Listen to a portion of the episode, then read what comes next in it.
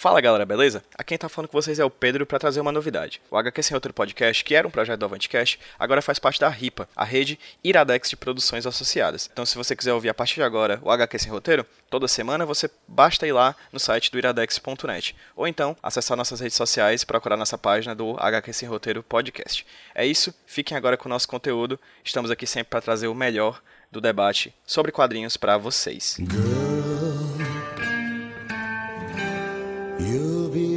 Woman soon.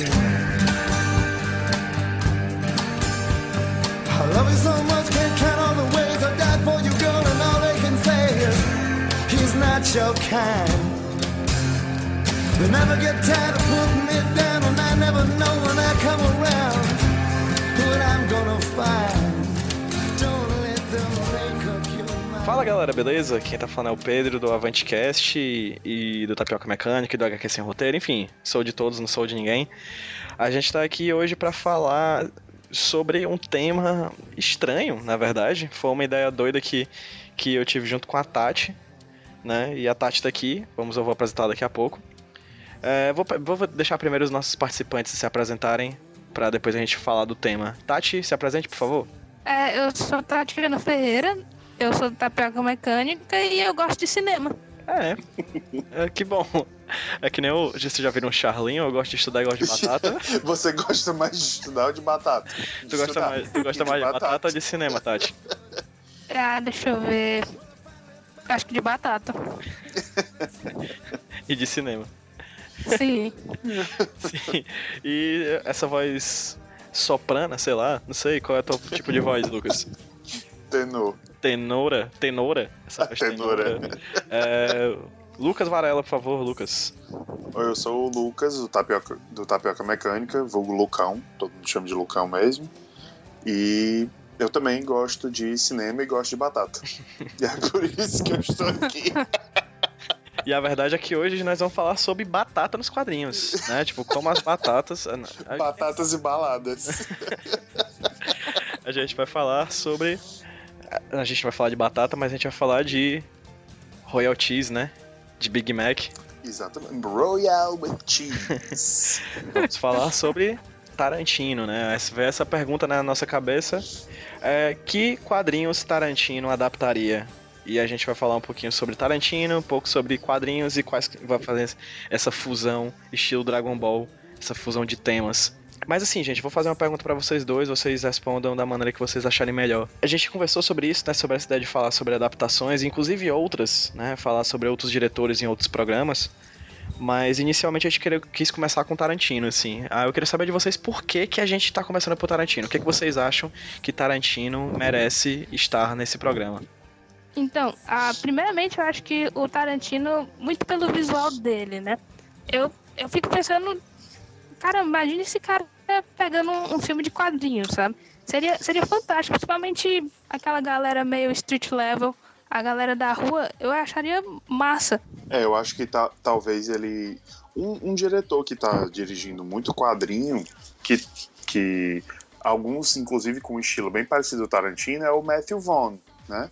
Que dirigiu o primeiro uhum. Kick-Ass e dirigiu o Kingsman, que são adaptações muito boas e, e eu, eu, são filmes que eu gosto muito particularmente e, e, são filmes que têm pegadas meio tarantinescas de humor, trilhas sonoras incríveis e, e o saber o, fazer o uso da violência. O Matthew Vaughn dirigiu também o Scott Pilgrim. X-Men, não, X-Men First Class. Mas é o Edgar Wright. Não, é.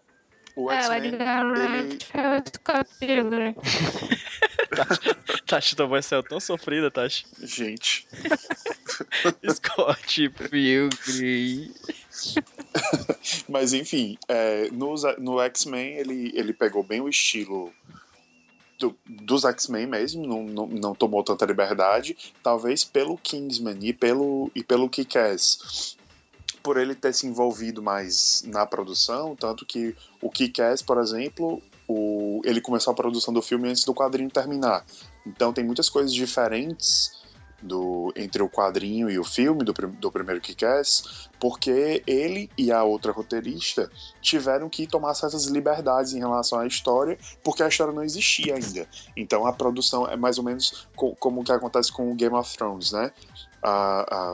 a é o o a, material original não estava saindo na mesma velocidade que a adaptação. Então eles tiveram que tomar alguns rumos para a história, mudar o nome de personagem e tal. Então, mas eu acho que são pegadas muito boas. Não sei se vocês chegaram a assistir o Kingsman, vocês assistiram? Já. Aquela Já. cena da igreja, para mim, é uma das coisas mais tarantinescas que poderiam é existir naquele filme. Então, é o, o, o, tanto o uso da violência como algo que faz parte, né? É, às vezes, não tão exagerado como o Tarantino faria, mas mas o uso, o uso das músicas também no, nos filmes, eu acho que seriam, seriam quadrinhos bons dele. Imagina uma Hit Girl na mão do Tarantino. O Tarantino poderia adaptar o quadrinho solo da Hit Girl, seria muito bom. Verdade. Quem sabe o. Eu não cheguei a ler o, o Kick-Ass 3 ainda, né? Mas quem sabe? Mas o Tarantino agora só quer saber de faroeste, né? Eu tô, eu tô pensando aqui, tipo, é, Tarantino ele é mais uma vibe. Eu faço meus roteiros, eu faço meus filmes, né? Eu, eu faço tudo. É, ele é um diretor bastante autoral, vamos dizer assim. Então, assim, acho que a gente, a gente tá falando aqui no campo das especulações, né? Porque, é, tipo, mas ele dificilmente... Já adaptou, ele já adaptou. Ele já chegou perto de adaptar alguma coisa, não, né? Já, não, não, ele, ele adaptou, adaptou um livro. Jack Brown. É, Jack, Jack Brown é uma adaptação de um livro. Né? Mas basicamente... O, o, o Kill Bill é quase o Lady Snowblood, né? Que é um mangá. É um mangá? Vai... O Lady Snowblood é um mangá, aí depois foi feito como filme, e aí depois, digamos, foi pegado emprestado pelo ele pega, ele pega do filme, né? Não, é, é. ele tem, ele tem pego, os últimos filmes dele têm sido é, adaptações de, de histórias, né? Ele pega mais ou menos o, o enredo, como foi o caso do, do Kill Bill, como foi o caso dos Baixados Inglórios, do Django. É, é, são filmes que, que já existem histórias e ele vai fazendo a história dele em cima de uma trama que meio que já existia. Uhum. E de certa né? forma, Mas... com essa maneira, ele é meio que homenageia um segmento, né? Isso, isso. Uhum. Mas eu acho que ele, ele se encontrou no, no Western e eu não sei se ele sai, não. Tu ele acha que não? Só, ele disse que só queria fazer 10 filmes, né? Uhum. Faltam dois, né? Faltam dois. Provavelmente o último filme que ele vai fazer é, seria o Kill Bill 3, né? Que ele tem esse, esse projeto de fazer. Mas. E eu acho que ele quer esperar as atrizes e crianças crescerem, porque seria. A, a trama seria a Elle Driver treinando a Nikki, que é a filha da Vernita Green, que é a primeira pessoa que a, que a, que a, a noiva acaba matando. É o segundo nome da lista, mas é a primeira que morre no filme. E, e a noiva, a, Beatrix Kiddo, treinando a Bibi. E essas meninas têm quantos anos, cara? Pois é, a filha da, da, da noiva, ela já tá bem grande. Ela tá até nesse filme novo do, do Steve Jobs. Ela é a filha do Steve Jobs. Eu levei um Nossa, susto quando eu não, vi. Eu não sei qual. Tá grande. Eu não sei qual é o novo filme do Steve Jobs. São tantos. É, pois é. É o do, o do Michael Fassbender. Ah, ok. Que é dirigido pelo Danny né? Boyle. Né? É o bom, exatamente. o bom. Massa. Porque o, o outro era um filme tipo feito pra TV que saiu no cinema. O do. O do Kelso. Muito bom. é, como é o nome do menino? O ator é o. Do cara Cadê Meu Carro, né? É, o Ashton Kutcher. Ashton Kutcher, é. Kutcher, exatamente.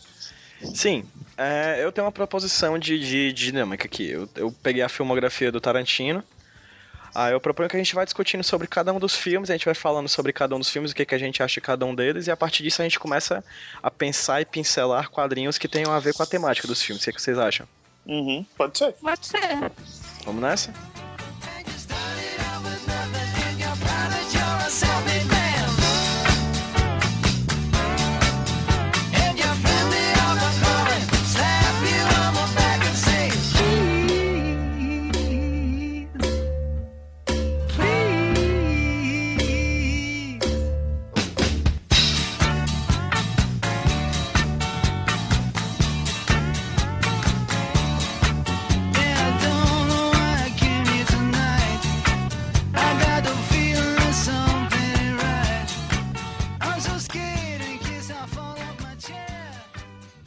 Primeiro filme dele é um curta que chama My Best Friend's Wedding. Birthday. Que, birthday, perdão. My Best Friend's Wedding é da Julia Roberts. É, My Best Friend's imagina, Birthday. imagina. Né? Um Diga lá. Aí do nada, amigo. tipo, sai uma pessoa de dentro do bolo e começa a metralhar as pessoas do casamento, sabe? É, que ele meio que adaptou o roteiro pro True Romance, né? Que é um filme que ele escreveu, mas ele não. Ele não dirigiu. O True Romance é de quem? Tu lembra, Tati? É do irmão do. Eu não vou lembrar agora. É do. O irmão do Ridley Scott, né? Não? Pronto. Tony Deixa Scott. Tony Scott. Que se matou, né? Enfim. Ixi. Informação desnecessária. Mas É. é, ele. Ixi, ele Ele matou também- com 68 anos, caramba. Eu acho que ele se jogou de uma ponte, foi alguma Meu coisa Deus, assim. que horrível. Sim, continue. Nossa. Enfim, é, aí ele começa com o, o de Aluguel, ele faz o Pulp Fiction, escreve o Assassinos por Natureza. Na verdade, ele faz, escreve o argumento, né? Eu acho que, o, o- se eu não me engano, o roteiro não é, não é assinado por ele. Ele faz o, o roteiro do Drink no Inferno, que é uma coisa que a gente Uhum. pode desdobrar aí para algum quadrinho Uhum. que é dirigido pelo. Ele, ele tá no, no, no filme, né? E É, no escreve. elenco, né? Ele é Ele tá no elenco. Ele é um dos irmãos Gecko. E, e é, o filme é dirigido pelo Robert Rodrigues, que é um amigão dele. Depois ele dirige o Jack Brown, que é de 95. Depois vem os Kill Bills, né? No, no 2003, 2004. A prova de morte em 2007. Prova de Morte 2007, aí vem Bastardos Inglórios 2009, Django 12 e Oito Odiados 15. Exatamente. A gente tem ali uma. O grande, o, a, prova de, a prova de morte faz parte de um projeto junto com o Robert Rodrigues, né? Que é o Grindhouse. Aham. Que é como homenagem aos filmes B, né? Que eram. Que eram Os expostos. exploitations. Exatamente, os Exploitation. E a prova de morte, ele, ele é o do Tarantino e o do, do Robert Rodrigues é o Planeta Terror. Planeta Terror, exatamente. Desses filmes, quais são os seus favoritos? Qual é o teu favorito, Tati? Eu vou ficar com o Pulp Fiction, porque, enfim, eu adoro histórias pulp. E ele bebe muito bem dessa fonte. E com o, o Jack Brown, por conta da Pen Grier, que eu adoro ela. é uma das minhas atrizes favoritas, então... Eu, eu diria esses dois. Não é que eu não goste do resto, sabe? Aham. É porque eu acho que toda essa questão da apropriação, ela me incomoda demais.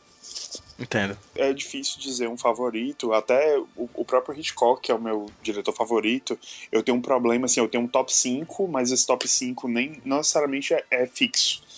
Mas do Tarantino, eu.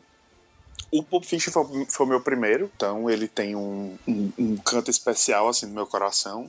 O Jack Brown talvez tenha sido o que eu assisti mais vezes assim na, na adolescência, porque ele passava direto na HBO e a trilha sonora me marcou muito. Uhum. O Kill Bill foi o filme que eu assisti mais vezes antes de assistir no cinema, porque ele demorou muito para ser lançado aqui.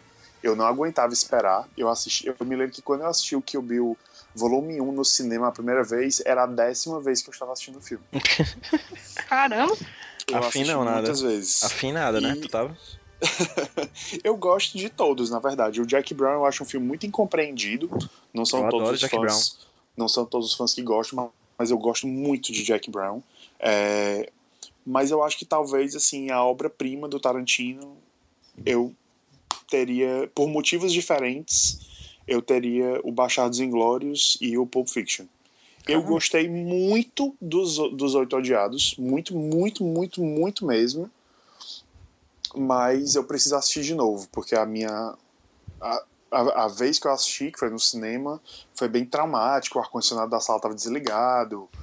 Foi, tipo, bem traumático. Eu preciso assistir, assim, em condições é, normais de temperatura e pressão. Assim, Regulamentado pela BNT, né? Exatamente. Eu vou assistir no meu quarto. O, o Blu-ray vai ser lançado amanhã.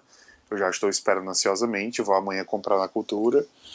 E provavelmente assistirei no final de semana. Mas é, eu quero muito rever. E o Django, ca- cara, não sei, é, é muito difícil, porque o Tarantino eu gosto de todos os filmes, mas depende muito da época. Eu já tive a minha Aham. fase canja aluguel, deu saber, tipo, Eu acho que nenhum eu sei tanto quanto o Pulp Fiction, mas. Cara, não, o Kill Bill, o Kill Bill 1 eu sabia decorado. Mas. O Pulp Fiction eu tenho vários trechos decorados. E o de Aluguel. Cara, não sei. Não, não sei, é muito confuso isso pra mim. É muito confuso escolher. Eu não gosto de escolher. Próxima pergunta. É tipo a escolha de Sofia, né? É, tipo, e tu? É. O que, que tu gosta mais? Ah, eu? Ah, eu gosto. O meu favorito é Kill Bill, volume 1.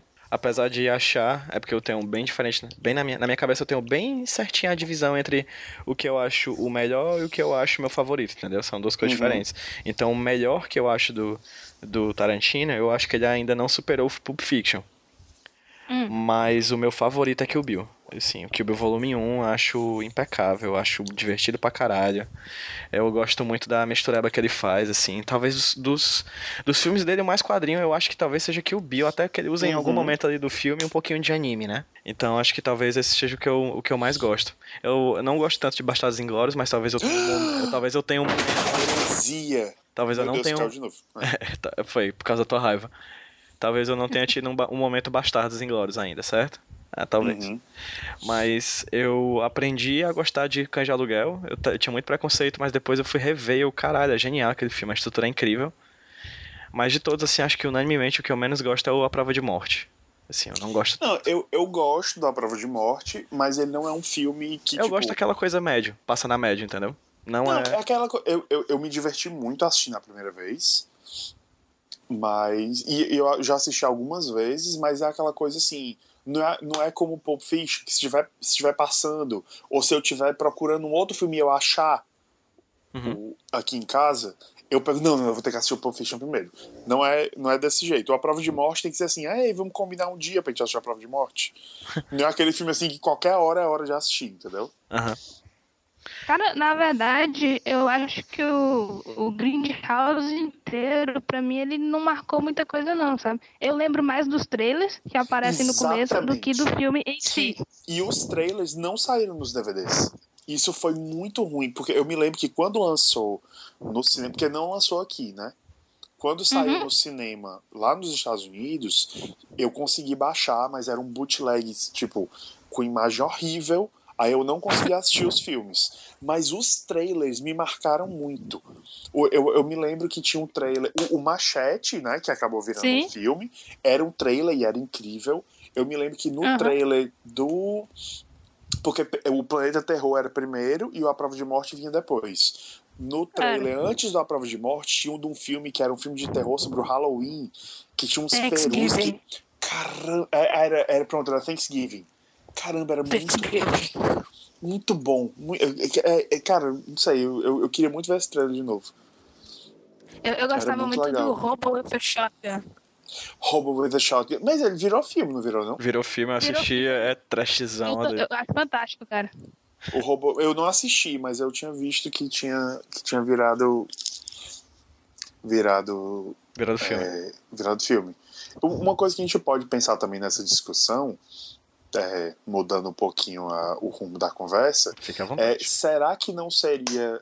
É porque uma coisa que acho que foi a, não sei se foi a Tati que falou sobre o fato dele ser bem autoral, né? Uhum. Uhum. Então talvez a gente pudesse pensar quem adaptaria um filme dele para quadrinho. É uma boa? Né? Quem É seria. Quem seria. é, qual seria o desenhista, o, Uhum. o- o roteirista que, que adaptaria os filmes do Tarantino ou uma ideia do Tarantino para quadrinho? Depois vamos fazer o seguinte. A gente tem aqui a filmografia dele do lado, a gente vai abordando filme por filme e a gente fala quais quadrinhos se assemelham ao estilo do filme e que quadrinista ou artista adaptaria aquele filme, que tal? Uhum, massa. Pronto.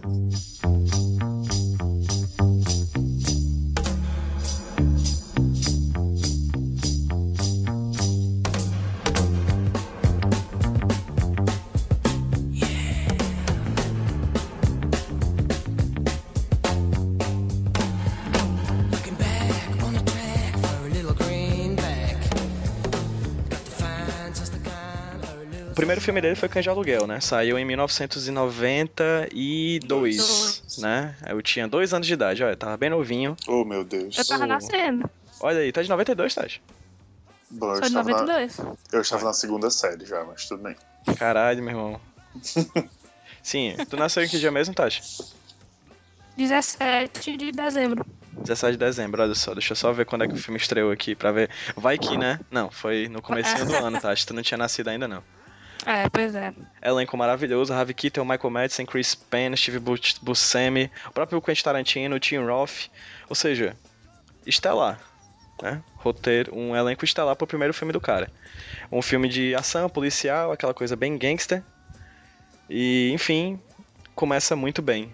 Começa muito bem. Achei ele começa a filmografia dele com um 10 de 10, assim. Pra vocês, que outros quadrinhos se assemelham a essa temática do, do Cães de Aluguel? Vocês conseguem imaginar algum quadrinho que vocês lembram quando pensam em Cães de Aluguel? É, sem balas. Eu acho que lembra muito.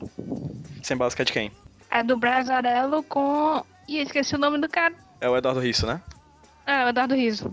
Por que, que tu acha que se Ah. assemelha? Ca- a- Acho que, acho que pela a questão do gangster, embora o Brasarello ele usa muito mais, digamos, do, dos manos, né? Da cultura negra, né?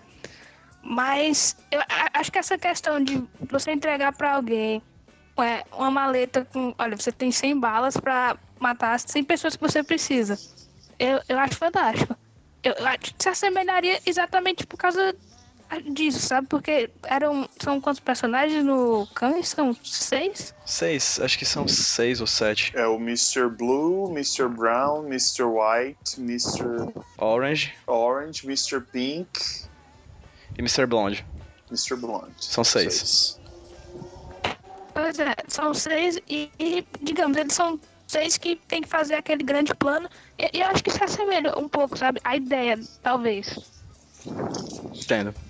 É, e é uma, uma temática que também pode, pode assemelhar com, com o Pulp Fiction, né? Que tem essa, essa questão do, do, do crime, dos gangsters e tal. Seria uma, uma pegada mais Jules e, e Vincent, que é até uma coisa que o Tarantino, o próprio Tarantino já confirmou, que, que essas histórias se passam no mesmo universo, né? Inclusive o, o Vic Vega, que é o Mr. Blonde, que é o personagem do Michael Madsen, é irmão do Vincent Vega, que é o personagem do, do Travolta no Pulp Fiction, que triste fim pra ambos, né? né?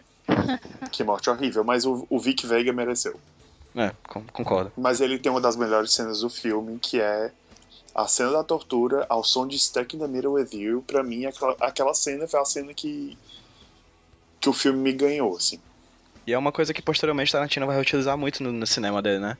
Que é pegar músicas que meio que destoam do que tá sendo mostrado ali em cena, né? Uhum.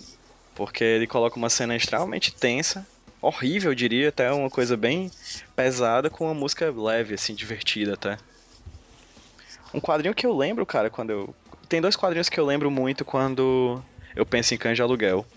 Eu não cheguei a ler nenhum, do dia, nenhum dos dois, mas assim, mas esteticamente me lembram muito, seja questão no ar, seja questão gangster. Um é que já tem um filme adaptado, que é o Estrada pra Petição, né? Aham. que é com a adaptação até com Tom Hanks. A história pra petição é de uma dupla chamada Max Alan Collins e o Richard Pierce Rayner. Parece que eles tinham que ter três nomes cada. E o outro que Era eu sempre. por- É, Era é? uma, uma obrigação, só podia É. participar assim. Se tivesse três nomes. E outro que eu penso muito, cara, que é, já é bem pastelão assim, mas que talvez fosse bacana uma adaptação do Tarantino, seria o Dick Tracy, cara. Caramba, o Dick Tracy. Mas a- o Dick Tracy eu não sei se.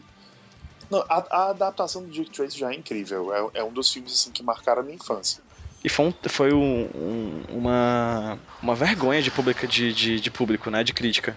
Ah, mas eu, eu não sei quantas vezes essa fita foi alugada. O VHS do Dick Tracy da Distrivídeo, bem dizer, morava aqui na minha casa, viu? Porque eu- a, a direção, a direção de arte, A maquiagem, a, né? a questão, É. a maquiagem, a- a- as cores do filme, as músicas do Steven Sondheim cantadas pela Madonna, sabe? Sabe? eh, Sei não, aquele filme é incrível. Fazendo um link Madonna, né? Comecinho do de Aluguel, Like a Virgin. Exatamente. Olha aí. Olha aí. Tá tudo lá, cara. tá tudo conectado. Um, um quadrinho que eu nunca li, mas eu já vi pela capa. Eu acho que deve ter uma estética dessa, talvez Gente. vocês saibam. Gente, tem um caminhão de lixo pegando agora desde daqui de casa. E é o caminhão de lixo mais barulhento de toda a Fortaleza. Tem que botar no- nos erros de gravação. né? Gente, aguenta aí, pelo amor de Deus. Vocês estão ouvindo? Eu tô ouvindo. Eu tô, cara. Nossa senhora. Sim. Que que É, você tá um quadrinho que um quadrinho que eu nunca li, mas que eu já vi tipo pela capa, eu acho que teria uma estética bem assim de crime e tal, que é um, um The Boys. Eu não sei nem do que se trata. O que, que tu acha, Tati? Tu já leu, né? O, o The Boys do Garfênis? Que isso? É, Ixi, cara, eu acho meio. eu não Eu sei não do que, que sei. se trata, eu tô perguntando porque eu não- É, eu achei é que um, eu achei que envolveria tipo grupo de pessoas que cometiam crimes, alguma coisa do tipo. é, é o Garfênis odiando super-heróis, como ele sempre faz, né? E aí esse Mentira. grupo de pessoas, ele é mais como eles têm que parar super-heróis, sabe? Então, eu não sei se combinaria. É porque dá a ideia. Eu, eu, eu não sabia que tinha nem super-heróis no The Boys, vou ser bem sincero. Também não sabia não. Pela estética, Sério? pela capa, eu pensava que era uma história de gangster mesmo, assim, uma parada meio. Como a gente falou, como a gente falou, tipo, sem balas, entendeu? Sim. Aham. Eu não sabia que tinha essa parada de super-herói. Mas é, é uma crítica ferrenha aos super-heróis, cara. E, e esse grupo, assim, eles têm carta branca pra eles fazerem o que quiserem com super-heróis, sabe? Eles são tipo a SHIELD, eles têm que controlar os super-heróis. Caramba. Eu não sabia. E aí a gente pula pro Pulp Fiction.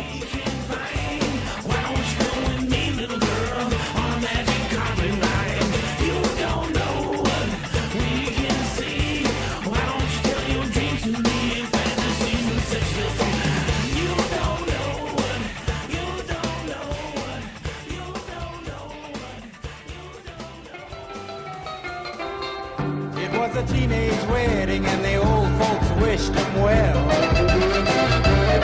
You could see that Pierre did truly love the mademoiselle. And now the young monsieur and madame have rung the chapel bell. Pulp Fiction que é de 94, Quatro. Quatro. certo? Pulp Fiction é meio difícil até de, acho que indicar algum quadrinho que tenha a ver com Ah, ele, o Pulp porque é uma mistura, é, né? é 94, eu falei o, o- Eu devo ter dito que o Jack Brown era 95, o Jack Brown é 97. A Pulp Fiction é de 94, ano que o Brasil ganha a Copa do Mundo nos Estados Unidos, ano da morte do Ayrton Senna. Não tem nada a ver com o que a gente tá falando. não tem absolutamente nada a ver. Enfim. É, e que quadrinho vocês pensam em Pulp Fiction, cara? Eu não consigo pensar em nenhum, assim. Eu realmente não. é, é, eu acho que existiam muitos quadrinhos pulp do- desse tipo, né? Na época, assim, no, Uhum. sabe, anos 70, anos 80, mas eu realmente não. No caso, esses. Mas assim, eu não conheço. Tanto que ele se, se baseou nesse tipo de publicação, né? Esses livros, como o próprio Jack Brown é um exemplo de, de Pulp Fiction. Será que a gente poderia considerar Pulp Fiction uma antologia? Se a gente separar as histórias? sim, com sim, certeza. com certeza. Por Com causa certeza. que tem a série, tem a série do Ed Brubaker, né? E do Sean Phillips, o Criminal. Hum. Que é uma é antologia de crimes que se passam em Nova York, mas as histórias são interligadas, sim. São, no momento Perfeito. são cinco séries. Pois é. Perfeito. Ainda tá rolando, Tati? Ele diz que tá pra fazer uma ainda esse ano, não sabe. Porque é, esse ano faz 10 anos que sai a primeira, então é meio que um aniversário, sabe? Tipo, 10 anos. Aí ele tá querendo fazer mais uma, mas ainda não tem certeza. Perfeito, perfeito. Tem é. aquelas, aquelas HQs da, da, da Vertigo, acho que é Vertigo Crime também, Uhum. né? Que talvez se encaixem bastante, bacana, se encaixem legal nessas histórias, assim. É um tipo de HQ é. que eu sinto falta, cara. Existem, existem poucas HQs de crime. É. É. Eu, pois é, eu, eu, eu tinha a ideia de uma, sabe, aqui vendendo o meu peixe. Olha aí. Mas, sei lá, eu não, eu não acho que a galera tem interesse, sabe? Pelo que eu converso, não sei. É, eu não, não, não sei. Fiquei curioso agora para ler essa do, do Ed Brubaker, Uhum. mas é, é bem interessante essa, essa questão das histórias interligadas. E o próprio Sin City, né? Tem essa, Uhum. essa pegada Uhum. dessas histórias, que são pequenas histórias, mas que todas se interligam. E ele também está envolvido né, na produção do, do primeiro Sin City. Esse é bacana a gente falar, né? Tipo, a gente tá aqui articulando e pensando em adaptações de quadrinhos, mas ele já chegou bem perto disso, né? Ele já, Uhum. ele já dirigiu É, um. Eu tenho certeza que essa direção de uma cena foi só pra colocar no, no, nos, nos- no pôster, tipo, dirigido em co-dirigido por Tarantino. Então, tipo, acho que ele só dirigiu uma corrida do Bruce Willis assim, tipo, vai até a esquina, Bruce. Aí ele corre, é pronto. Tá gravado, volta, eu vou pra casa. Acho que com certeza foi só isso, só pra vender. Mas mesmo assim ele já chegou perto disso. Né? Sin City, por exemplo, eu acho uma adaptação de quadrinhos absurdamente boa, entendeu? Eu não cheguei a assistir o 2. Alguém já assistiu? Eu Eu, ainda não. assisti, cara, mas não, não- não dá, sabe? Eu acho É ruim? que poderia ter sido feito coisa diferente, sabe? A- Diferente do primeiro ou diferente do que foi feito? Eu, eu- diferente do primeiro, porque se a gente for pensar, em 2005, quando esse filme foi feito, né, lançado melhor, a gente não tinha toda essa tecnologia que a gente tem hoje, sabe? Uhum. E o, pra mim o Sin City é mais ou menos uma adaptação mesmo 100% do quadrinho, até em termos de é, enquadramento, ritmo, tudo. E aí eu acho que ele poderia ter ousado ainda mais. Mas aí ele preferiu fazer aquele mesmo esquema do primeiro e pra mim não rolou, sabe? Ficou muito artificial. Uma pena, uma pena. Eu sei, eu sei que tem no Netflix, chegou recentemente. Eu vou. Cara, acho é uma que- pena ver que tem a Eva Green, bicho. Nossa, que mulher. Né? O, o- eu, eu me lembro que o primeiro, a Jessica Alba do primeiro mexeu bastante comigo, inclusive. Mas mais no trailer do que no filme em si. Ah, mas que mulher também, né? Pois é. Mas, enfim, é, o, em relação ao, ao, ao Sin City, eu não, não cheguei a assistir, o, a- acho que é, é o- a, a Dame to Kill For, né? O, É, uma dama, dama pra matar. né? eu acho que eu até cheguei, quase comecei a assistir. Ah, não, foi, foi- eu acho que eu devo ter visto o trailer e fiquei com essa, Impressão. com a- essa impressão.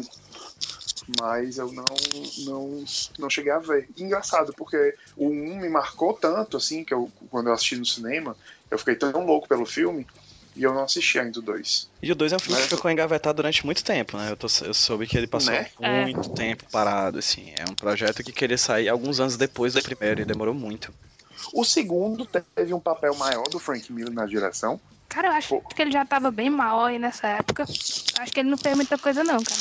Eu lembro que foi na- na- nas, nas festas de divulgação do Dame to Kill 4 que ele apareceu, tipo, bem baqueado. Sim. Era um estado de câncer bem avançado, assim, ele tava bem mal. Aham. Mas ele morreu? Não, ele ainda está vivo, acho. Ah, tá. Até, até, o, até o, a gravação desse podcast, Frank Miller estava vivo. Até a hora que a gente começou, pelo menos, né? É, o, o Meno. É, um, um filme que ele adaptou, o Frank Miller dirigiu, que, que é um personagem que eu gosto, mas Lá eu vem. não consegui assistir 10 minutos de filme, foi o. Spirit. Eu não assisti, eu me neguei. E o trailer do Spirit, eu me lembro que eu enlouqueci quando eu vi aquele trailer. Aquela, aquela música. Taran, taran, taran, É dos taran, Intocados. taran, taran. Ficou perfeito. Ficou perfeito. O, Eu, o eu trailer. assisti o Spirit. E aí? É só isso que eu falo, eu assisti. Não tenho nada a declarar, né? Mas é, é, é melhor ou pior do que Batman vs Superman? Aquele, né? Que eu tenho que falar mal do filme. Olha o padrão. Ixi, cara. Tá eu, eu gosto muito do Spirit. Então acho que eu acabou ficando com o Spirit, cara. Caralho, bicho. Pesado, viu? Afirmação pesada.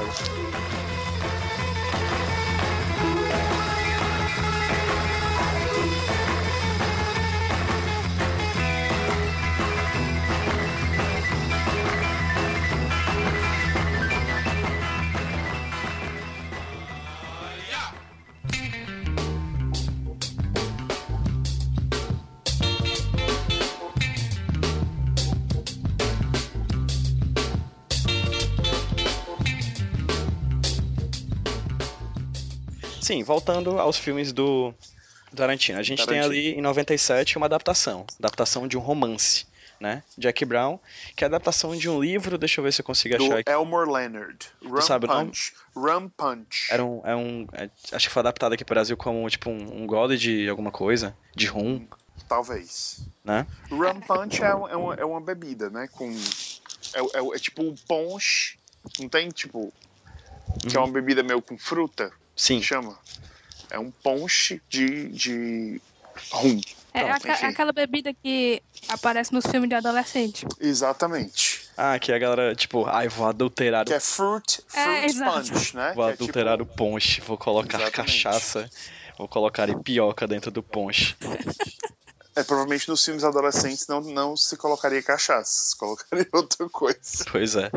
Aí, no Mas- caso. Mas eu acho que a gente poderia colocar meio que Canja Aluguel, Pulp Fiction e Jack Brown numa fase. Com né? certeza. A gente tem Aham. é a fase do Tarantino, meio que submundo do crime, né? A, A, gente fase, tem a fase person- gangster, né? fase gangster, exatamente. A gente E- tem aqueles personagens que, que estão envolvidos com o crime de alguma forma. No primeiro, é, a gente tem um policial infiltrado num grupo de ladrões que vão roubar uns diamantes, que provavelmente são os diamantes. É o que tem dentro da maleta do Jules e do Vincent no Pulp Fiction. Que a gente nunca Sim. tem acesso ao que tem dentro da maleta, né? Que eles abrem e tem uma coisa que brilha, assim. Tem uma teoria aí que seriam os diamantes. É, ou seja, que quem teria mandado, encomendado o crime seria o Marcellus Wallace. No, no, o- e no Jack Brown, a gente tem um cara que é traficante de armas, que usa uma aeromoça como mula, né, para trazer e levar e trazer dinheiro do México. Vale Então- pontuar que, tipo. Basicamente o Tarantino ele pegou só a- o plot do livro. Né? Porque a própria protagonista no livro é loura, né? Uma, é uma. É, mas ele Uma tinha um negócio, loura. ele tinha um negócio pelo- pelos filmes de Black Exploitation, principalmente a Pam Grier, né? Ele faz Isso. referência a Pam Grier no Canja Aluguel. No, Uhum. Na hora que o, o Big Eddie tá no, no carro com outros dois personagens, não me lembro se é o Mr. Orange e o Mr. Pink, talvez. Eles estão falando do- desses filmes e falam do, do, no filme da Pam Grier. Aí fala de negócio tipo, You're under arrest, sugar, entendeu? Uhum. Eles frescam com, com, com esse tipo de coisa, que isso é uma coisa que marcou muito Tarantino, né? Ele, ele era aquele geek que trabalhava numa locadora de filme, ele passava o dia inteiro assistindo filme. Então, ele praticamente foi influenciado por todos os estilos de filme que a gente puder imaginar. É engraçado a gente pontuar isso, né? Porque, tipo, enquanto a gente tem Spielberg, é, Francis Ford, essa galera formada nos, no- na- nas grandes escolas de cinema, o Tarantino era um doidinho, Uhum. doidinho, atendente de locadora de, de Zé fita Doidinho, cassete. né? Um Zé Zé doidinho. Um paludinho, né? Atendente da Distrivídeo. Atendente da Distrivídeo, exatamente. Não, provavelmente não, se- não era nenhuma locadora do porte da Distrivídeo, né? É. Devia ser tipo uma locadorazinha de bairro. É, multando a galera porque não rebobinaram a fita. Exatamente.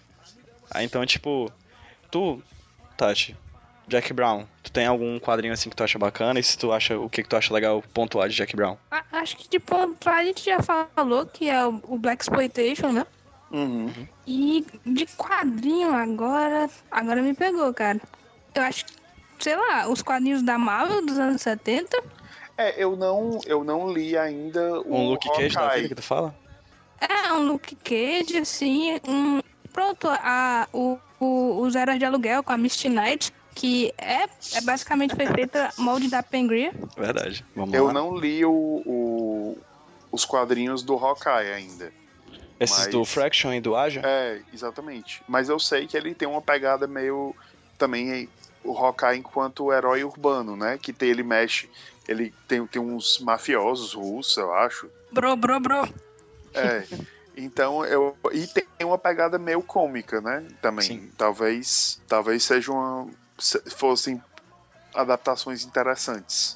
Se ele Sim. fosse começar a mexer nessa nesse tipo de, de adaptação. Ou seriam pessoas que adaptariam coisas dele, né? Não sei. Sabe uma coisa que eu pensei aqui agora? Que é um anime. E é um mangá também, mas eu não sei se o mangá veio do anime ou se o anime veio do mangá. Se eu fosse chutar um, seria o mangá veio do anime.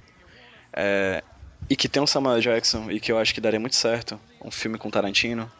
Seria Afro Samurai. Nossa Ah. senhora. Vocês já chegaram a Caramba. assistir? Não. Esse é, esse é o segundo anime que eu assisti na minha vida. O outro é o primeiro é Pet Label. Pois é, e o segundo é o Afro Samurai. Eu nunca mais assisti nenhum anime. Tu não gostou? Não, eu gostei pra caramba, cara. Tô dizendo, é o segundo, cara. E, e ficou lá, o Se eu não segundo tivesse pra gostado, sempre. eu tinha parado no meio.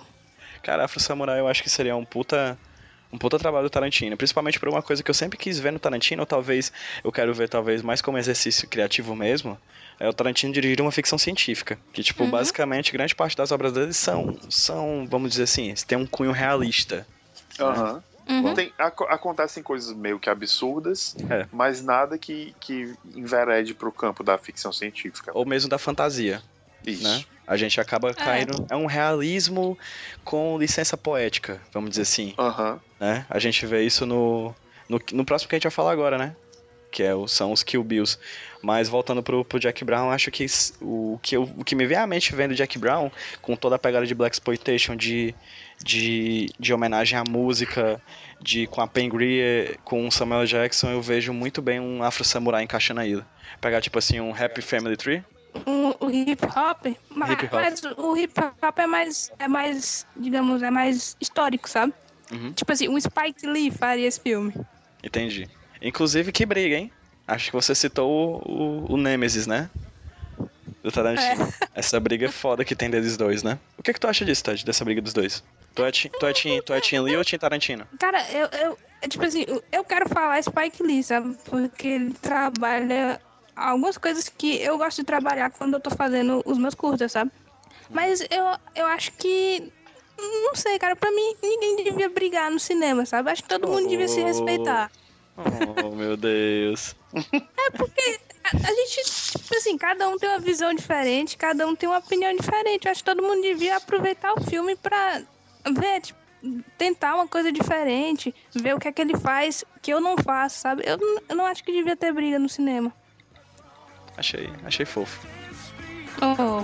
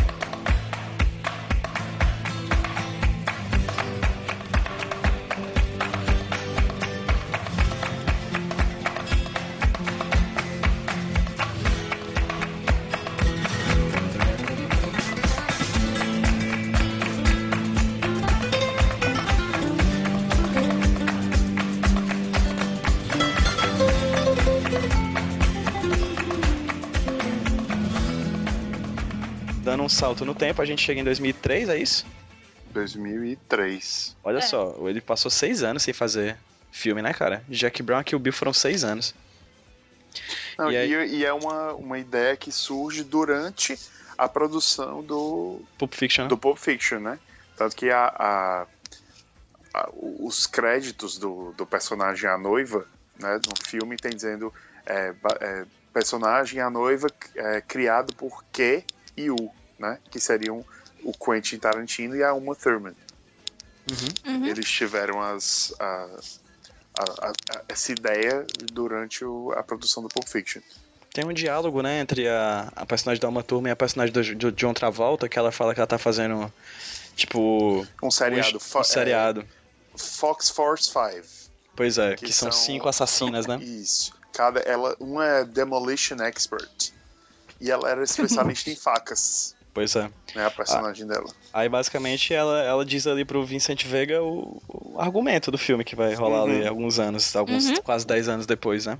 E cara, quais quadros que vem na cabeça de vocês quando vem Kill Bill? Eu tenho Eu uns acho- aqui na cabeça que eu vou até guardar pra falar depois de vocês. Eu acho que, que o Kill Bill a gente pode pegar essa segunda fase, né? Que seria a fase meio homenagem ao, ao cinema oriental. E a gente pode. pode- eu, eu, eu acho que seria mais pro, pro campo dos mangás.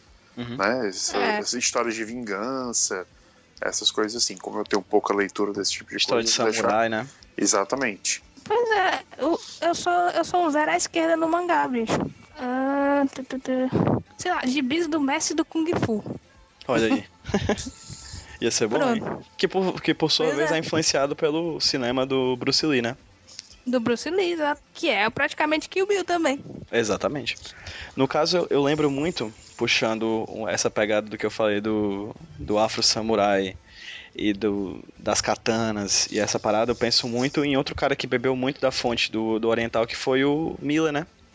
Eu penso muito em Sim. Ronin quando eu penso em Kill Bill. Uhum. Ronin é um quadrinho que eu acho que, que, que me encaixa muito na temática. E também é de ficção científica, né? Outro que eu penso muito é Yuki. Não sei se vocês já viram. Que também é, é- tem uma personagem feminina, protagonista feminina, e também tem muita essa história de vingança, né? A história de uma personagem que vai atra- à procura de vingança. Mas acho que do, do da gente, do Kill Bill também, ele traz muito do faroeste, né? Aham, que é Na verdade, o- ele traz tudo de muito canto, né? Ele, o que É, é, uma, é uma grande salada, né? Uma É. grande misturada de, de influências. E, e eu me lembro que, que uma entrevista que eu assisti dele, ele falando que durante a produção do Kill Bill, que eles filmaram boa parte do, do volume 1, pelo menos no Japão, e ele descobriu umas lojas antigas de LP e ele passava, tipo assim, o dia inteiro dentro dessas lojas escutando a- as trilhas de filmes antigos dos anos 70 e, e como isso deve ter influenciado a produção do filme, né? Já que ele, ele ia se transportando para essas outras influências dele e, e colocar músicas como no volume 2, pelo menos ele coloca Johnny Cash, Uhum. Uhum. né? E, e- que, que é uma coisa bem dele, né? Já tem em vários, em vários filmes. Mas é, eu, eu saí numa, numa associação livre agora, não sei nem porque eu tava falando. Falando do quê? A gente tá falando de. de Cinderela Baiana. Cinderela É isso aí. Baiana. Pelo amor de Deus, me dê um dinheiro que eu preciso dar de comer a carninha. Cara, eu nunca assisti Cinderela Baiana, acredita? no, ei, Cinderela Poxa, Baiana cara. é incrível. Nossa. O que é pior, eu nunca ter assistido Cinderela Baiana ou não ter gostado tanto de Bastardos Inglórios. Ei, não ter assistido Cinderela Baiana. Porque, tipo, o, o, o Bastardos Inglórios, eu entendo que, que é uma, uma coisa assim que a pessoa pode precisar assistir mais de uma, uma vez pra gostar. Mas Cinderela Baiana, um filme que, tipo, a mocinha é a Carla Pérez. O Começa daí, né? mocinho é o Alexandre Pires. O- uma trama que não vai, que vai do- de nenhum lugar a lugar nenhum. E uma trama, e um filme que tem o Lázaro Ramos antes da fama, fazendo papel de tarado, que ficava olhando a Carla Pérez se trocando pelo buraquinho na fechadura. Ô, gente, pelo amor de Deus. Esse filme só melhora com o tempo. É tipo Gente, vinho, né? Cara, esse filme, é, é sério, aquele movimento do, do- de, de colocar a Zelda no Netflix é uma das coisas que, tipo, eu estou por trás dessa luta, assim, eu apoio. Cara, apoio vocês agora estão me lembrando de uns filmes dos anos 70 brasileiros que, meu Deus, não vale a pena comentar, velho. Por exemplo, O- o Kill Bill tem um chamado. Isso não é nem porno chanchada, é mesmo pra ser trash, trash, trash. Tem um chamado Kung Fu contra as bonecas. Nossa senhora. Que, que, no- que nos Estados Unidos ficou conhecido como Kung Fu versus The Gay Power. E, cara, é ridículo, mano. É ridículo. E foi influência de Kill Bill, talvez. É, pode ser. Vai que, né? Ele vem de tanto canto, vai de todo Vai. canto. Você já ouviu falar que não foi influência? Pode ser. Como é, que nós vamos garantir isso? É verdade. Ah, eu vi uma- um documentário, um documentário que eu indico pra todo mundo, inclusive, que é o Everything as a Remix, né? Do Kib Uhum. Ferguson. Que ele fala que o Kill Bill pra ele é o mais perto de um mashup que Hollywood já teve, assim. É exatamente o que eu penso. Porque ele já ele pega, ele tem a, o Tarantino tem a pala, a ousadia de pegar elementos da própria filmografia dele. Ele já tem o que ali uns três, uns três filmes antes, ele já pega coisa do Jack Brown, do Pulp Fiction, do Cães de Aluguel. E também Uhum. pega coisa de do que há de mais tosco no cinema trash japonês. E ainda pega coisa de de Cidadão Kane, tá ligado? Então, tipo assim, ele pega, ele mistura muito do Uhum. do, do top ao, ao, ao menor, assim. Do que é de ruim ao melhor, ele mistura tudo e faz uma coisa que nem aquela, né? My baby shot me down. thank you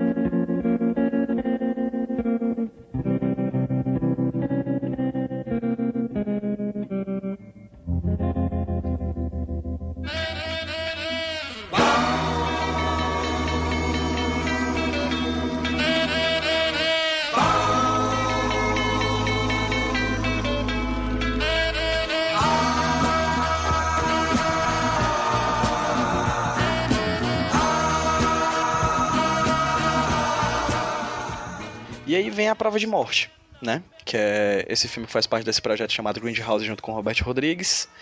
É a história de um assassino de mulheres, basicamente, que tem um carro que ele utiliza para que ele é um dublê, né? E ele utiliza esse carro que esse, esse carro é a prova de morte, que é o nome do filme. E vocês imaginam alguma coisa relacionada a isso, alguma história do tipo? É, seria uma história mais, mais de, de terror, de, de caçada, né? Sim, eu, eu, eu não, não, não tenho leitura de quadrinho em nenhum, nenhum tipo desse, assim. Não sei, não tô conseguindo pensar em nenhum agora. E quem seria um bom escritor ou desenhista para a prova de morte? Eita. Cara, chama o Fraction. Cara, tem, um, tem umas Seria uma boa. eu tem umas seria uma boa. cenas do Hawkeye que, se eu não me engano, tem referência à, à capa da prova de morte. Tem umas histórias, acho Deve que ter, segundo tá? ou terceiro capítulo, que, que traz uma referência, assim, muito clara à prova de morte. O Fraction ele seria um bom roteirista disso. E o Aja Sim. seria um bom desenhista também, porque o Aja é um bom desenhista em qualquer coisa. Também, eu acho que qualquer um daquela, daquela da galera que fez o Hawkeye poderia fazer essa adaptação. Com- eu concordo plenamente. Acho que seria uma excelente adaptação, inclusive. E as, Sim, a as NU, coisas... cara. NU? A, a NU, ela seria uma. É a NU. Ela, ela, acho que ela fez. Ela cuida muito da parte em que a Kate no Hawkeye ela tava em Los Angeles. E aí ela. O, o Aja fazia o Clint lá em Nova York e ela cuidava da, da Kate em Los Angeles. Sim. E eu acho que ela cairia muito bem. O Aja, ele- ele é desses artistas que ele pega muita referência de filmes mesmo, sabe? Aí que a gente, a maioria das vezes a gente não nota. crazy. Come with me, baby. 一步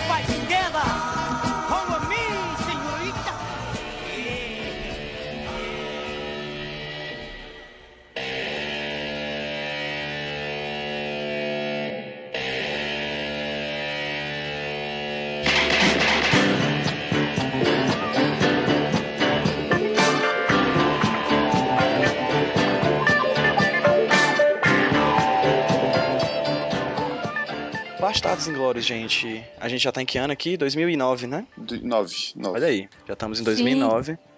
O filme de revisionismo histórico, um dos filmes de revisionismo histórico mais loucos de todos os tempos. É, é estranho, o Tarantino ele é- se diz judeu, assim? Ele tem alguma religião? Eu acho que não. Eu não sei. Pois- Escrever do jeito que ele. O tipo de visão que ele tem do, do ser humano e do mundo, eu acho que ele. eu não sei se ele acredita muito em alguma coisa, não. Ele acredita que a anatomia humana é um monte de sangue envolto por uma fina camada de pedra, né? Exatamente. é Nós somos sacos plásticos com sangue dentro. Exatamente. E o Bastardos Inglórios, essa trama de combate ao nazismo, né? Por isso que eu falo de revisionismo histórico, porque é como se a gente tivesse uma visão diferente de como acabou a Segunda Guerra Mundial. Uhum. E o que, que vocês veem, assim, de bacana? Que vocês acham que tem um quadrinho, assim, ou algum artista que trabalharia em numa adaptação do Bastardos Inglórios? Ou algum quadrinho que vocês acham que se encaixa com isso? Vocês têm ideia? Eu pensei em baixar os Inglórios, a primeira coisa que veio na minha cabeça de quadrinhos, Segunda Guerra, foi o Mouse. Eu também Eu não pensei. sei se, se ele, ele teria as- a sensibilidade de, de adaptar o mouse, ou se ele pegaria e escracharia o mouse e transformaria num, num- numa coisa bem mais Sanguinolenta. sanguinolenta. Segunda opção. Eu acho que é a segunda opção. Eu, eu penso em mouse, cara, e mouse, acho que talvez por ter essa caráter do antropomorfismo, eu penso muito numa em animação. E pela livre associação que tu, que tu puxou antes, eu acho que seria interessante ver uma animação do Tarantino. Por mais Eu que acho. fosse um curta, ou um episódio de alguma coisa. Até Esse é- porque ele, a- a- o trecho de anime do Kill Bill Volume 1 é lindo, né?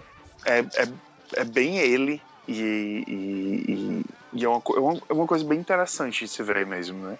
Acho Cara, eu sempre confundo esse trecho da animação do Kill Bill com aquele clipe do Link Park, cara. Eu não sei se é o mesmo cara que fez, mas, é, mas lembra muito, bicho. É o Breaking the Habit, é? É, o Breaking the Habit. Quebrando o coelho, né? É, exato.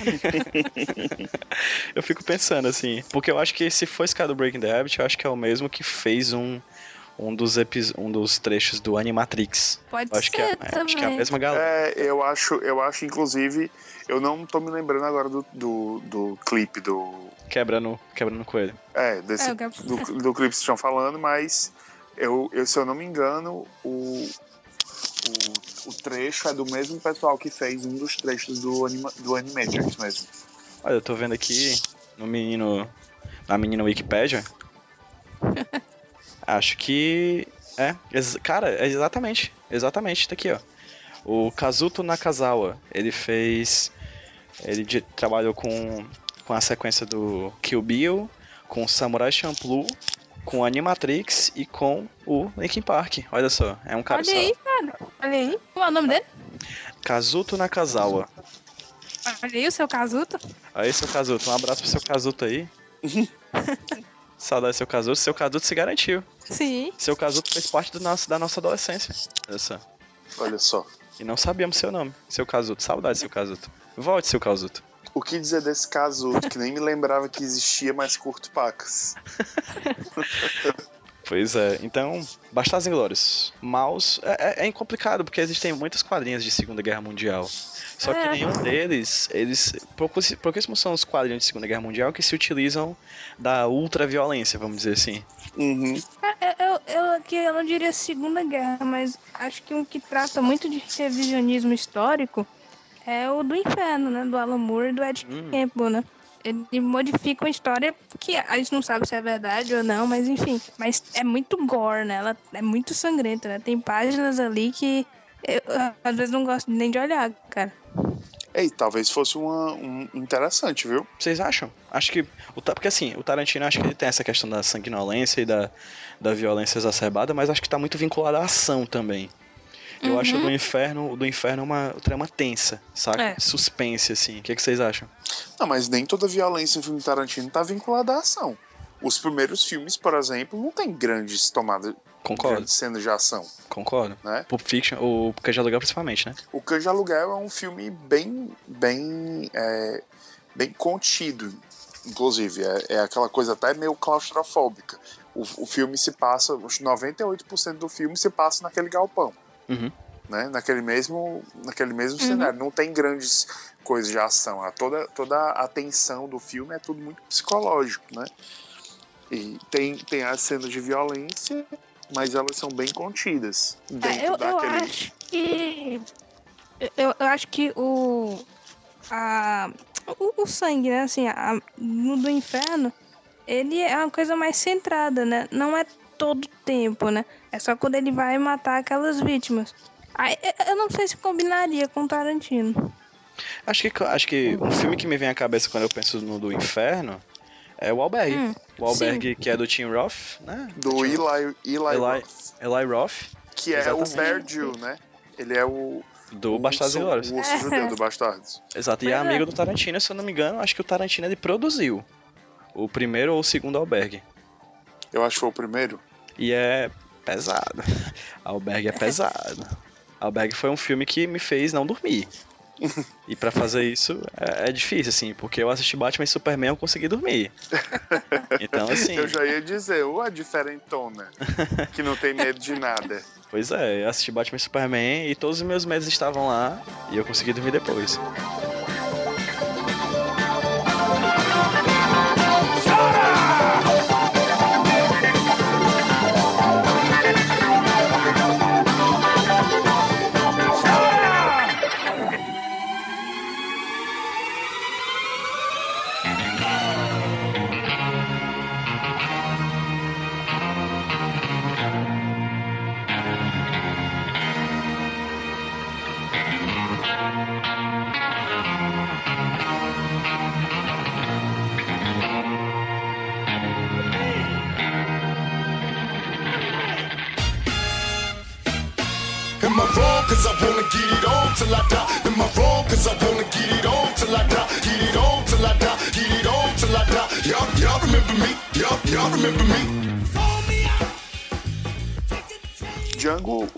E Oito Odiados a gente pode ver, pode meio que colocar na categoria Faroeste. faroeste. É.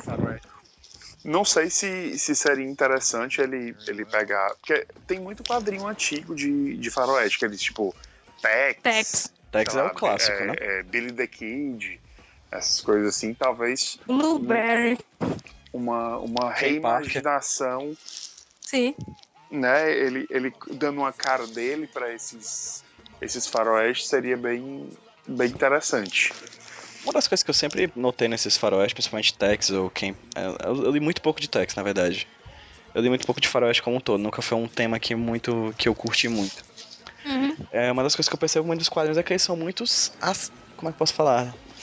É, ascéticos, assim, eles- a violência deles é muito contida.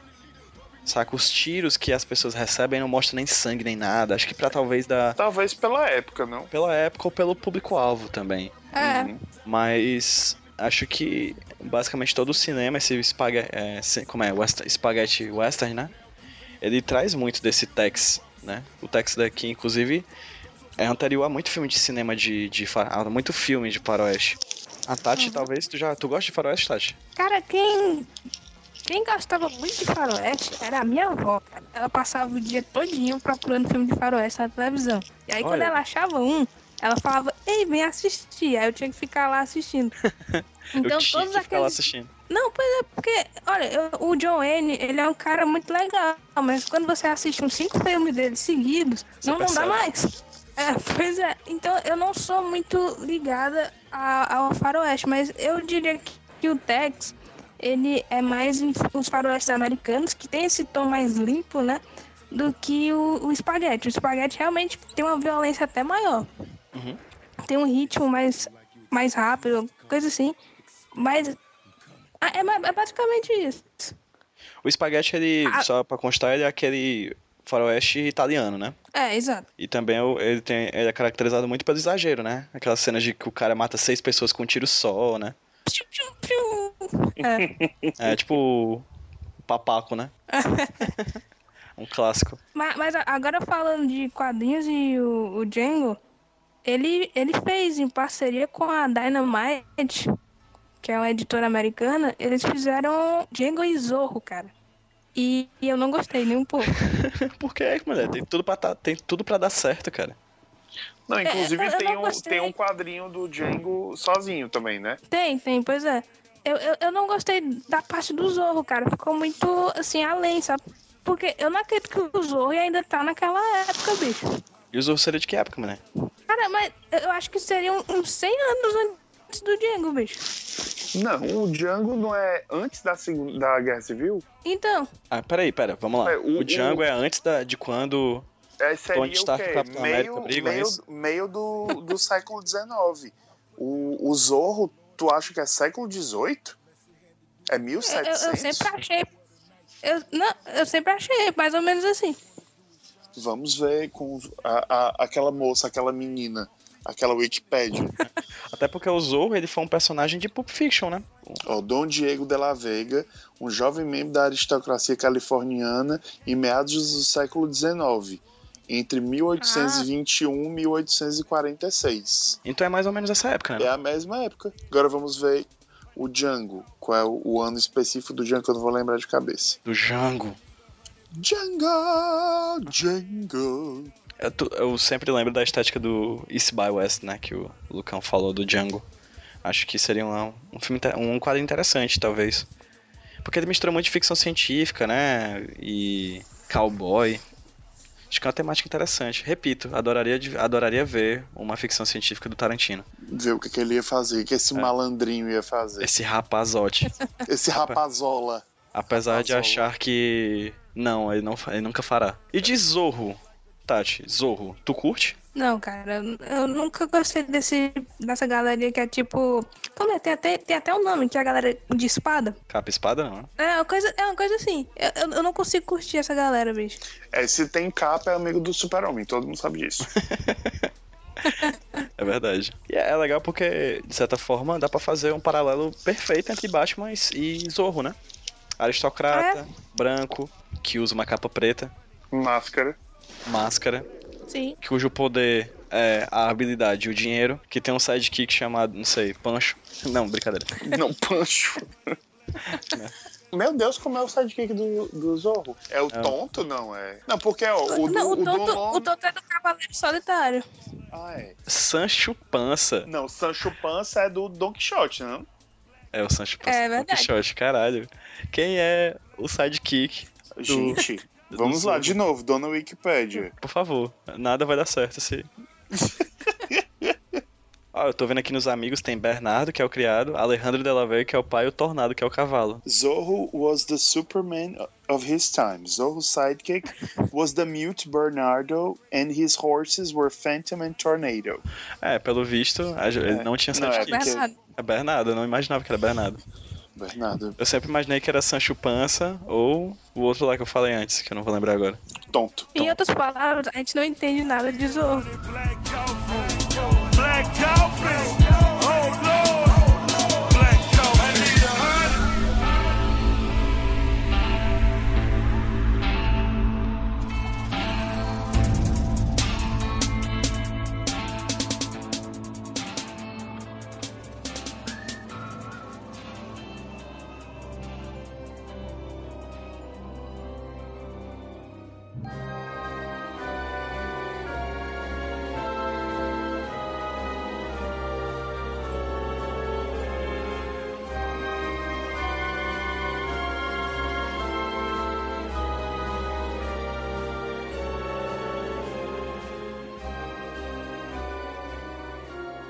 Mas é, assim, os, em relação aos Oito Odiados, como eu tinha dito naquela hora, o, é um filme que eu achei muito legal, tem muita coisa boa, e, mas eu, pre- eu preciso assistir de novo. O Django é um filme que eu gostei também de primeira, apesar de que algumas pessoas que, que eu, eu vi, ah, esse filme é muito, tem muito, muito sangue. Aí eu disse, gente, você assistiu, sabe de quem é esse filme? É Tarantino. Tá pouco, né? Manda mais. tá pouco, tá, eu achei pouco sangue. Assim, não que eu, que eu estivesse achando ruim, mas se a gente for comparar com os outros filmes, não tinha tanto sangue assim. É. É Apesar de que aquela, aquela cena do, do final, quando ele vai entrar na casa lá do, do Candy, que ele está atirando, as pessoas não têm nem pele. É. Elas são, são balões com, com sangue dentro. São Porque- bonecas infláveis, Exatamente. repletas de ketchup.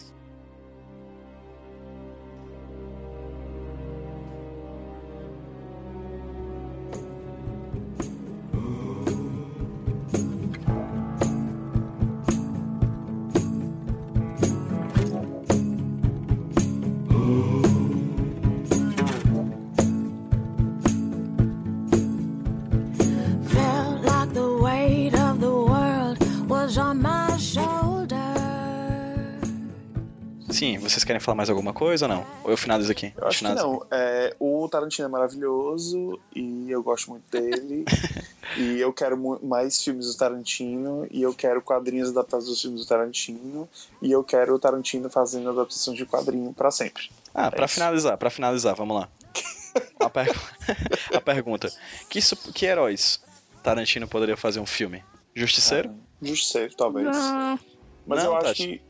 Eu acho que talvez um, um- Pelo que a gente tava falando do, do Mad Fraction, quem sabe ele se desse bem fazendo, adaptando o Hawkeye do Mad Fraction, não sei. Ah, eu queria. Eu, eu queria ver um, um Herói de Aluguel ou Filhas do Dragão. Né, O Herói de Aluguel sendo o Luke Cage, o Punho de Ferro, até a Misty Knight e a, e a Colleen Wing, né? Podia até juntar o Herói de Aluguel com as Filhas do Dragão. Ia ficar bem maneiro, eu acho. De É ma- época, é de época. É. Anos 70, com aquelas bom. faixas na cabeça. Eu gosto da Tati porque ela disse, podia até juntar. Ela já, tipo, já tá até ela já tá montando um esquema de produção, entendeu? Pode até juntar. Vamos pensar aqui, vamos juntar tudo. Né, menino? Pega na mão dela, ela já tem um caderninho na mão, já com os- o elenco e tudo. Ela já escalou até o elenco aí. Quem Eu já tenho seria, a produção aqui já. quem seria o Luke Cage, Tati? Eu gosto do Mike Coulter, cara. Eu gosto dele, gostei. Ele, ele, me, ele conseguiu me conquistar ali no Jessica Jones. E a menina lá do Herói de Aluguel? A, a Misty, né? É, pensando Poxa. hoje em dia. Uma Lupita Nyong'o, Não, eu acho que ela tem que ser mais grandona, sabe? grandona, tipo, Porque- porradeira. É, Não, porradeira, exato. grando, grandona forte ou grandona tipo a, a Brienne of Tarth? É porque Pode ser, pode tá ser. Brienne, porque É, porque nos quadrinhos ela é pra ter quase 2 metros, sabe? Uhum. Depois que Caramba. ela passa pelo problema lá de. é, Porque ela, ela perde um braço e tal, e é modificado, e ela acaba ficando bem grande. E aí eu não sei. Pior, Eu né? a gente eu não tem que- essas. A gente não tem alguém que. Sabe quem eu penso? Quem? Aquela, aquela atriz trans do Orange, Orange is the New Black. Laverne Cox. Ei, É, a Laverne Ei. Cox, exatamente. olha aí, Não é não? ia ficar massa, bicho. Ia ser porrada, viu, chapa? Aham. Que ô mulher linda, meu Deus do céu. Meu Deus, nós estamos realmente escalando o filme. Eu, Então. tava, eu, eu tava pensando até quem seria uma boa mulher Hulk. Quem seria uma Tipo, boa eu tava, mulher? Pois é, eu tava, eu tava relendo a Guerra Civil, né? Aí eu, Uhum. eu. Caramba, quem seria uma boa mulher Hulk? Porque se se eles geralmente escalam por popularidade e tal, eles pegariam alguém de MMA, provavelmente. É, que nem né? fizeram com o Drax, né? Eles, eles não fariam. Eles não poderiam mais pegar aquela Dina, não sei o quê, Gina que já tá no Deadpool. Então, será que eles pegariam aquela Ronda, Rousey? Ronda Rousey pra ser a mulher Hulk? Tava rolando uma. Um papo dela ser a Capitã Marvel. Eu. Pois é, não sei. Eu escutei já. Pra mim, a, a Capitã Marvel seria legal a, a- aquela. A menina do Chuck. Aquela Ivone Stratowski. Ah, Stratsvotsky. tudo assim. que é- que ela é tipo a namorada do Dexter na última temporada do Dexter. Nossa, não. Tu falou de duas séries que eu nunca nem pisei. Cara, ela é linda demais e eu acho que ela seria uma boa Carol Danvers. Ela, ela, ela oscila entre a, a, a questão do- da, de ser séria, entendeu? Mas também sabe ter uns seus momentos de comicidade. Entendo. Acho que seria legal. Acho que essa nossa, res- essa nossa resposta pra pergunta de quem será a Capitã Marvel não vai demorar muito. Pois é. É, Dizem que ela já vai aparecer no Guardiões, né? Eles já escalaram o até o Nathan Fillion como Wonder Man. Já vai estar no, no Guardiões 2. Como Magnum, né? É, dizem que, que ela apareceria no finalzinho do Guardiões 2. Não sei. Ah, eu gostei do papo, gente. Gostei, foi, foi divertido. Apesar de ter vários momentos de associação livre, não, Não. foi, não foi tanto como os do Mulungão. Nunca, nunca serão. Nunca serão. Nunca serão. Até porque o nome do, HQ, é, o nome do podcast HQ sem roteiro por um motivo, né? Exatamente. né? Então, acho que bacana. E acho que é um, é um formato que a gente pode trabalhar nos próximos. Até em outros podcasts, assim, tipo, imagina quais. Que quadrinhos Steven Spielberg adaptaria? Que Nossa quadrinhos. Que quadrinhos M. Night Shyamalan adaptaria? eu já digo que eu quero ver Quarteto Fantástico por, por Wes Anderson. Caralho! Ia ser tipo algo como Hawkeye pro Matt Fraction. Então é isso, gente. Vocês querem dar tchau aí pra galera? Falar Então, um jabá e tal? É, então, tch- tchau, pessoal. Foi É, muito é bom isso. Sério? estar com vocês, brincar com vocês. É, nós vamos ter o, o- Nós do Tapioca Mecânico vamos ter o próximo evento do Expresso com Tapioca no próximo dia 14, 14 de quê? 14 de maio. Sobre? Vai ser é, X-Men Apocalipse. Olha aí. Vai ser no, no sábado, dia 14 de maio, às 15 horas, na, na livraria Leitura do Shopping Rio Mar. Isso é bem divertido. Estão todos convidados. Estão todos convidados. É aberto. É de grátis, aberto ao público e vai ter brinde. Não vai ter bolo, mas brinde tem. Tati? Então só quero dar um tchauzinho para as pessoas. Tchau! Tchau, gente. Tchau, tchau. Tchau, tchau.